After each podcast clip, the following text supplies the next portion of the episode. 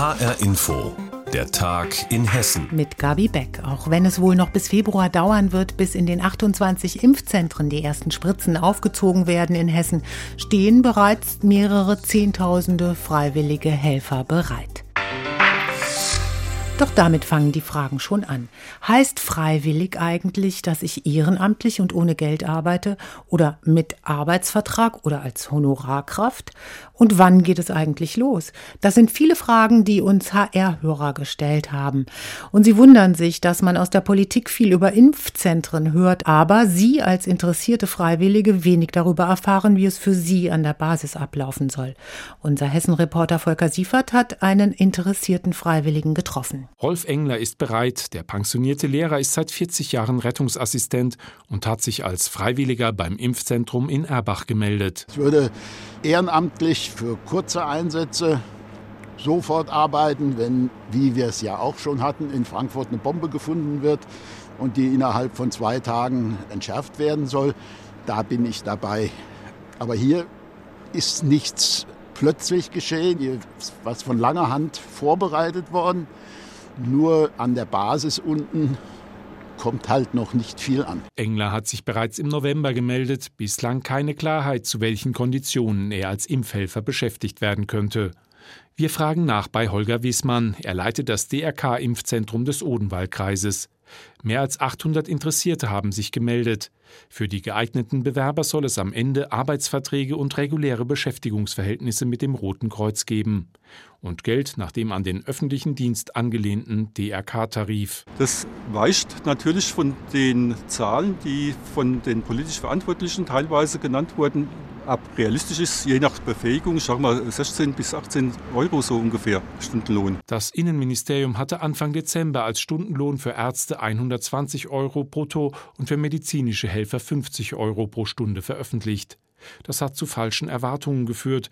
Diese viel höheren Stundensätze beziehen sich auf niedergelassene Ärzte, die mit ihrem gesamten Praxisteam schichtweise in Impfzentren arbeiten. Bis zu dieser Obergrenze sollen sie ihren Verdienstausfall erstattet bekommen. Ansonsten gelten die viel niedrigeren Tarife des jeweiligen Betreibers. Und noch ein Missverständnis möchte Holger Wiesmann ausräumen. Geld bekommt das DRK nur für tatsächlich geleistete Dienste. Wir geben die Kosten weiter, die uns entstehen durch die Personalgestellung.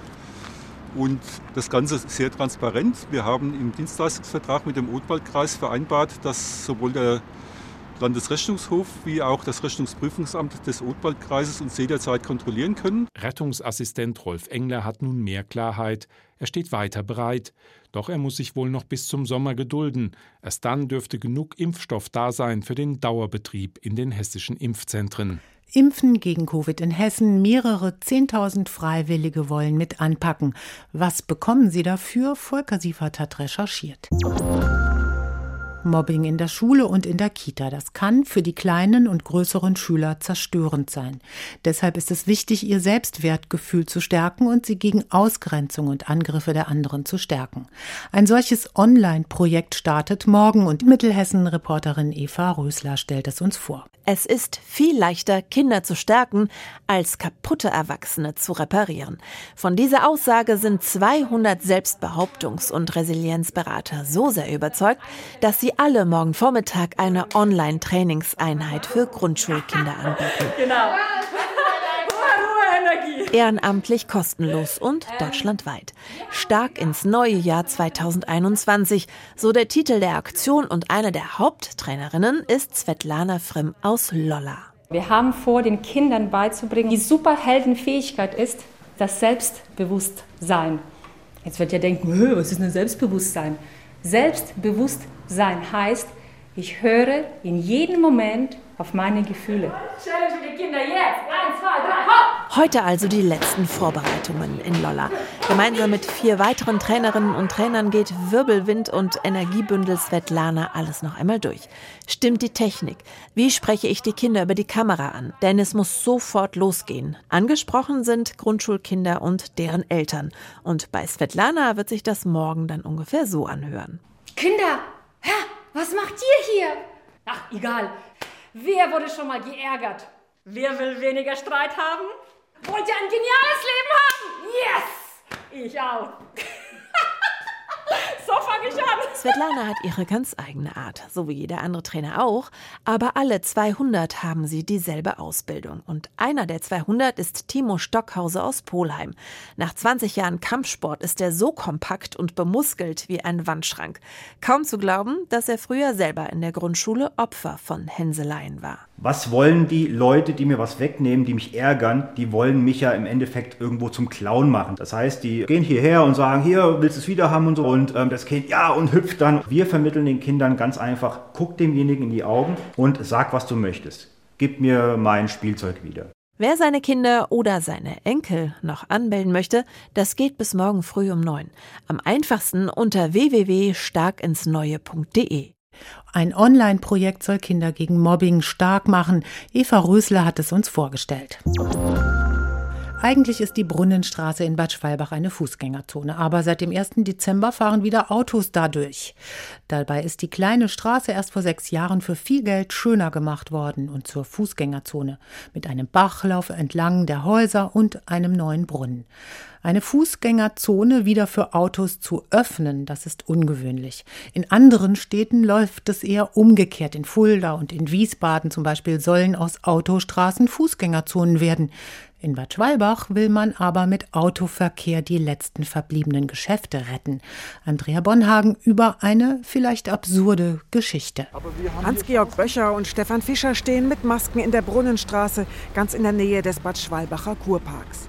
Rechts ein kleiner Lebensmittelladen, links ein Café mit Außenterrasse. Davor ein kleiner Bachlauf, eingefasst mit Pflastersteinen. Am Bächleinende glänzen graue Granitblöcke, zwei metallene Laternenträger erinnern an Anekdoten aus der Vergangenheit. Die Kosten für die Verschönerung anderthalb Millionen Euro. Aber seit 1. Dezember ist wieder Verkehr erlaubt. Das Parken wird angenommen in der Fußgängerzone, sagt Stefan Fischer mit etwas schwarzem Humor. Hans-Georg Böcher erklärt. Wir sind auf dem ehemaligen Marktplatz von Bad Schwalbach und befinden uns hier nur 100 Meter ungefähr vom Kurpark entfernt, sodass das genau der Bereich ist, in dem wir uns eigentlich wünschen würden, dass auswärtige Gäste sich hier länger aufhalten können, einen Bummel machen. Und da stören natürlich durchfahrende Autos. Fischer und Böcher sind vom Verein ein Herz für Bad Schwalbach.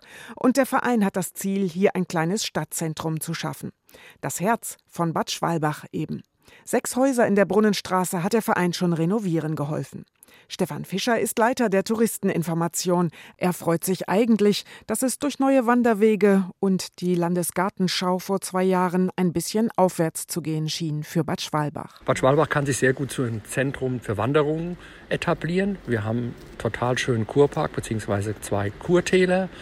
Und dazu gehört natürlich auch ein bisschen Infrastruktur in Form von Cafés oder von Geschäften. Und das ist halt, was in Bad Schwalbach im Moment ein bisschen fehlt. Dass in der Brunnenstraße jetzt Autodurchfahrten wieder erlaubt sind, ein Versuch für ein Jahr, liegt unter anderem an einem kleinen Lebensmittelladen. Er gehört zur IFB-Stiftung, die sich für Menschen mit Beeinträchtigungen einsetzt. Für den Laden sei es toll, wenn die Kunden mit dem Auto hinfahren können, sagt Geschäftsführer Jürgen Zaunbrecher.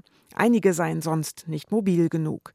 Er hat eine Vision für das kleine Geschäft. Dorfmitte zu sein, Treffpunkt zu sein durch das integrierte Café, das Angebot des Mittagsessens, Dinge des täglichen Lebens kann man dort einkaufen. Doch für Fischer und Böcher ist klar, wo sie die vor sechs Jahren verschönerte Fußgängerzone mit den jetzt durchfahrenden Autos einsortieren. Es ist ein echter Schildbürgerstreich, der hier den Politikern eingefallen ist.